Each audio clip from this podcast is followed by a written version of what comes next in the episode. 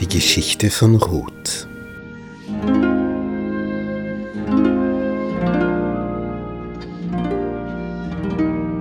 Zu der Zeit, als die Richter richteten, entstand eine Hungersnot im Lande. Und ein Mann von Bethlehem Juda zog aus ins Land der Moabiter, um dort als Fremdling zu wohnen, mit seiner Frau und seinen beiden Söhnen. Die Zeit der Richter in Israel ist die, wo sie angekommen sind aus Ägypten nach 40 Jahren Wanderschaft und unter Josua das Land erobern. Sie haben keinen König, sie haben zwölf Stämme, aber es kristallisieren sich besondere Gestalten heraus aufgrund ihrer Fähigkeiten, die dann als oberste Richter über das Land regieren in dem Sinne, dass sie Rechtssachen entscheiden. Nun, diese Hungersnot führt also dazu, dass eine Familie ins Nachbarland geht, weil sie hören, dort gibt's noch Brot. Der Mann hieß Elimelech und seine Frau Noomi und seine beiden Söhne Machlon und Kilion.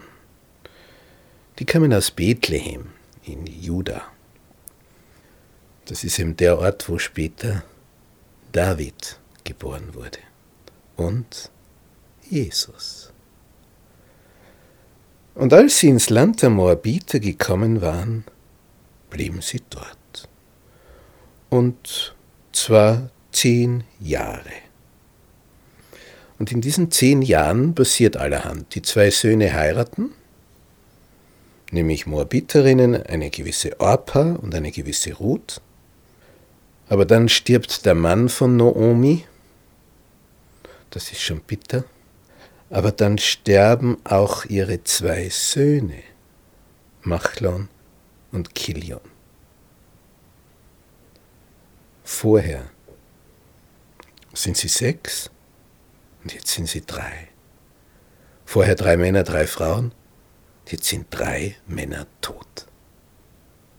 Und das ist natürlich zu einer Zeit, wo man sehr viel mit körperlicher Kraft zu bewältigen hat, um zu überleben eine Tragödie. Beide Söhne tot, haben aber leider noch keinen Nachwuchs gezeugt. Also viel Schlimmeres kann einer Familie jener Zeit gar nicht passieren.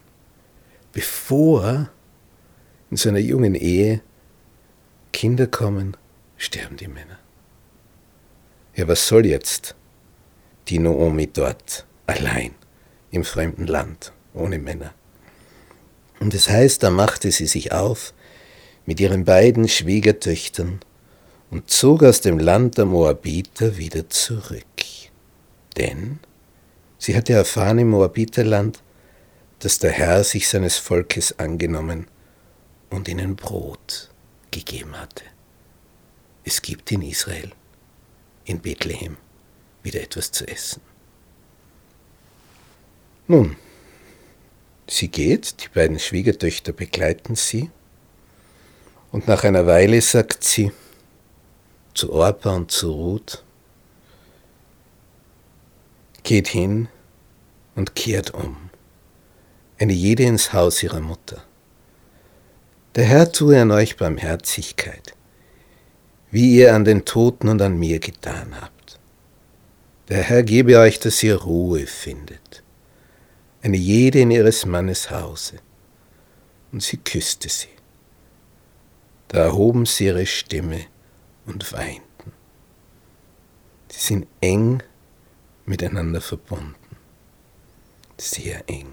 Es ist also selten, dass eine Mutter mit ihren Schwiegertöchtern so eine innige, herzliche Verbindung pflegt. Und jetzt kommt die Überraschung, die zwei sagen, wir wollen mit dir gehen zu deinem Volk. Und das ist so mehr aus Höflichkeit, denkt die Naomi. Und sie sagt, kehrt um, meine Töchter, kehrt um, meine Töchter. Was, was kann ich bieten? Ich habe ja nichts mehr, ich habe keine Söhne mehr. Und selbst wenn ich jetzt noch Söhne gebären würde, wollt ihr 20 Jahre warten, bis die groß sind? Also von mir kommt nichts mehr. Geht zurück, sucht euch Männer, ihr seid jetzt Witwen, eure Männer sind verstorben, ihr seid Moabiterinnen. Es macht keinen Sinn, nach Israel zu gehen, dort seid ihr Fremde. Da hoben sie ihre Stimme, die zwei, und weinten noch mehr, und Orpa küsste ihre Schwiegermutter und ging. Und die Ruth, die lässt sich nicht abhalten. Die sagt, ich gehe mit. Schau, sagt die Naomi, welche Zukunft hast du in Israel? Du bist der Fremde. Wer wird dich dort heiraten? Wenn es genug andere gibt aus dem eigenen Land. Geh zurück, hier hast du ganz eine andere Zukunft im Lande Moab. Schau, deine Schwägerin ist auch umgekehrt zu ihrem Volk und zu ihrem Gott. Kehre auch du um deiner Schwägerin nach. Und jetzt, was sagt die Ruth?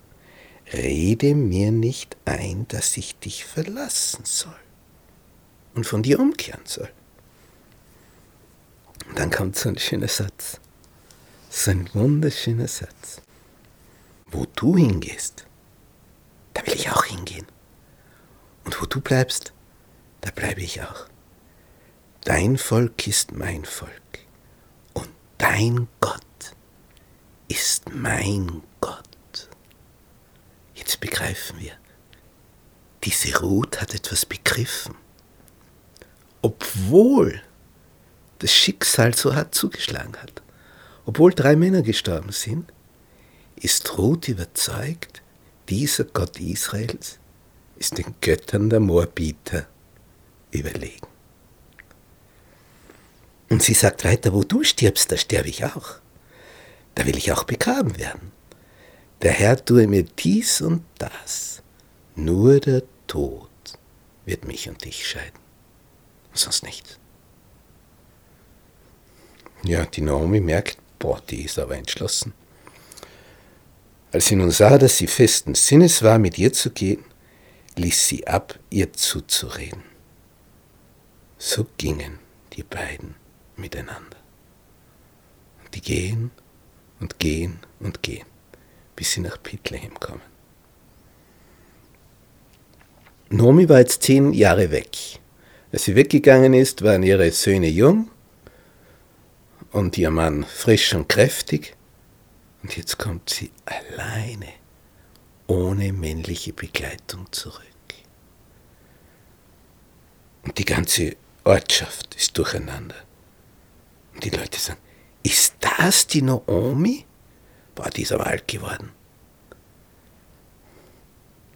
Und sie sagt, nennt mich nicht mehr Naomi, das bedeutet lieblich, sondern nennt mich Mara, das bedeutet Bitterkeit, weil ihr bitter ergangen ist. Voll zog ich aus, sagt sie, aber leer hat mich der Herr wieder heimgebracht. Keine Hoffnung, nichts. Wer wird sie noch heiraten, wenn sie nicht mehr gebären kann? Es war aber um die Zeit, da die Gerstenernte anging, als Naomi mit ihrer Schwiegertochter Ruth, der Moabiterin, zurückkam vom Moabiterland nach Bethlehem. Ja, und die hungern ja, die zwei. Denn äh, sie waren ja in der Fremde und jetzt, wenn zu Hause ist ja nichts angebaut. Jetzt hat die Ruth eine Idee und sagt, ich gehe zu Schnittern aufs Feld, denn so Exakt wird da nicht gearbeitet, da fallen immer wieder Ähren zu Boden. Und ich will so hinten nachgehen und Nachlese halten.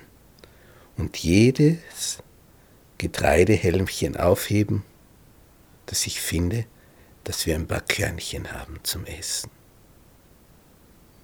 Wenn man sich das vorstellt, was bei uns Brot weggeworfen wird im Westen.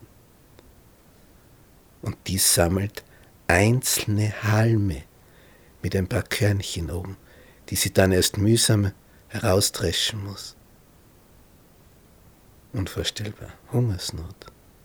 Jedes einzelne Körnchen wird als Kostbarkeit betrachtet. Nun, und sie geht halt auf einen Acker, und es heißt sich, und es traf sich, dass dies Feld dem Boas gehörte, der von dem Geschlecht Elimelechs war. Das war also ein Verwandter in der nächsten Generation von diesem Elimelech, der Noomis Mann gewesen war und mittlerweile verstorben ist. Gehört also in die Verwandtschaft dieser Boas. Und dann kommt der Boas nach von Bethlehem zu den Schnittern aufs Feld. Und diese Formulierung, wie die hier ist, die lässt einem entzücken.